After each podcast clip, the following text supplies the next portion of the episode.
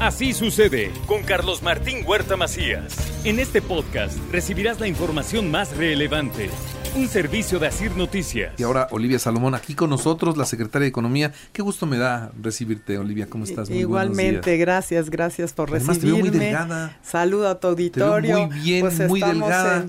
¿Estás, ¿Estás cuidándote mucho o qué pasa? ¿No le has entrado mucho a los boles de cadera o qué no, pasa? Sí, híjole, sí, pero estamos ahí cuidándonos un poquito con algunos este, jugos de estos energéticos y que inicies tu mañana desintoxicando un poquito el, cuerpo, pero no comiendo de todo bien rico. Pues la última vez que nos vimos estábamos comiendo en eh, Tehuacán. sí, en Tehuacán mole de cadera. Mole de cadera. Pero bueno, me da mucho gusto recibirte. No se había podido por algún motivo, no coincidían las agendas del programa y la tuya, pero ya estás acá y vamos a platicar un poco sobre la transformación digital para las organizaciones. A ver, cuéntame de esto, por favor, que es algo en lo que han estado trabajando últimamente. Sí, fíjate que son eh, es transformación digital y tiene dos vertientes.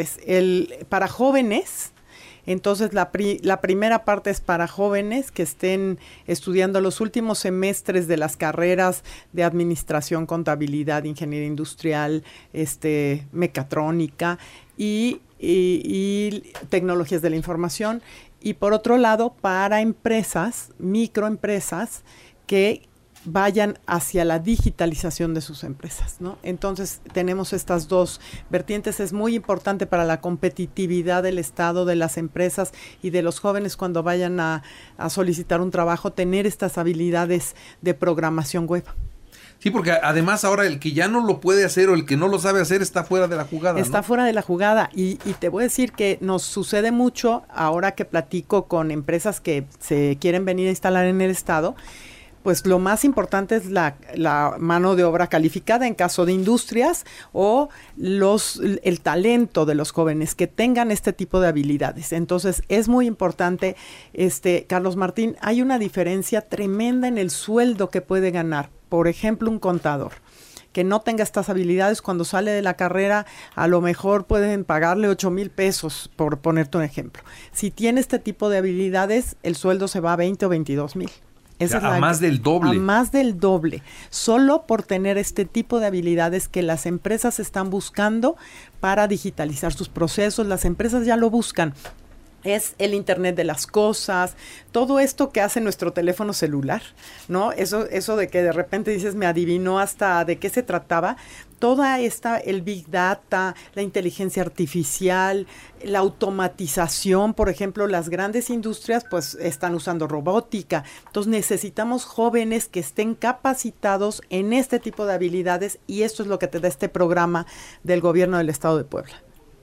Me da mucho gusto porque, bueno, la capacitación personal es importante y luego llevarla a la pequeña y mediana empresa también, porque si no se rezagan y es, lo, es la misma historia, ¿no? Exactamente. Aquí necesitamos que las pequeñas y medianas empresas también cuenten con este tipo de habilidades para volverse más competitivas y que, y que además de alguna manera, de repente, Carlos Martín, estas cosas que uno, uno escucha, ¿no? Que, que, vienen tan fuertes, como, como pequeña empresa piensas que no te va a hacer falta pero tan sencillo como un restaurante que tú puedas saber, y, hay programas que lo hacen, pero que tú puedas entender, a ver, ¿qué, ¿qué, platillo es el que se vende más? ¿Quién de mis clientes es el que más lo consume? ¿Cuándo vienen? ¿Cómo vienen? Eso que hace el, Internet, ¿no?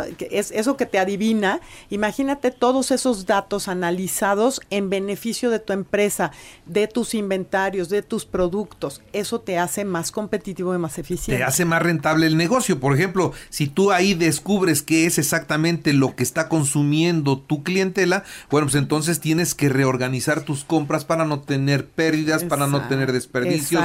Y, entonces vas haciendo más rentable tu negocio, porque hoy los márgenes de utilidad son más reducidos, entonces tenemos que cuidar que no tengamos ni una, ni una sola fuga. Y la tecnología, pues para eso es. Para eso es, y hay que automatizar procesos. Entonces, ¿qué es importante en este programa, por ejemplo, para las empresas? Tú puedes inscribirte, tú como director o o tú, o tú, o inscribir a tu contador, o a quien toma decisiones, o a tu director, y entonces va a tener estas capacidades la, misma gente que que está trabajando contigo. No necesitamos despedir a nadie y venir a contratar a, otra persona.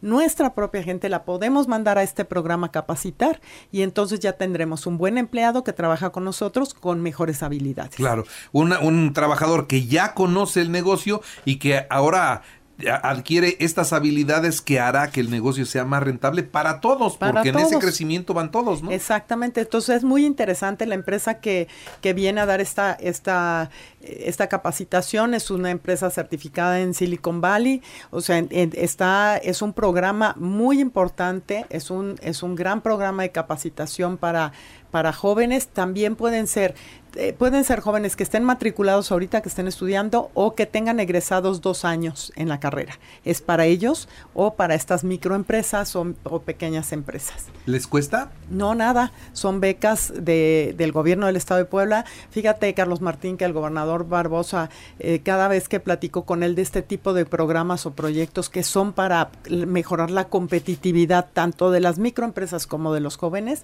dice adelante, no escatima absolutamente en que se pueda hacer. Para jóvenes tenemos 600 becas y para las empresas 150. Y este programa eh, es importantísimo, pues estamos en la última semana de, la convocatoria. Tenemos al 28 de octubre para que se inscriban. En la página de la Secretaría de Economía es se.puebla .go.mx o en las redes sociales de la Secretaría de Economía o en las mías de Olivia Salomón están todas las convocatorias. Ahí pueden ingresar, inscribirse. El día de hoy y mañana también ahí en la, en la página de la Secretaría de Economía va a haber un webinar de informativo. Si alguien tiene dudas, hoy seis y media de la tarde o el día de mañana, pueden entrar por Zoom a este webinar y ahí van a explicarles a detalle todo el programa. Muy bien, entonces eh, eh, todo lo encuentra en, en, en, línea para que sea todavía mucho más fácil. Participen, bien vale la pena. Estamos a tiempo hasta el 28, ¿no? Hasta el 28 hasta, el viernes. Hasta el viernes se pueden inscribir en la convocatoria. El, estos programas empiezan el 31 de octubre. Son en línea a diferentes, en diferentes horarios. O sea, si estás estudiando puedes acomodar tu horario. La primera parte es en línea y siempre con, con acompañamiento y hay una parte que es presencial.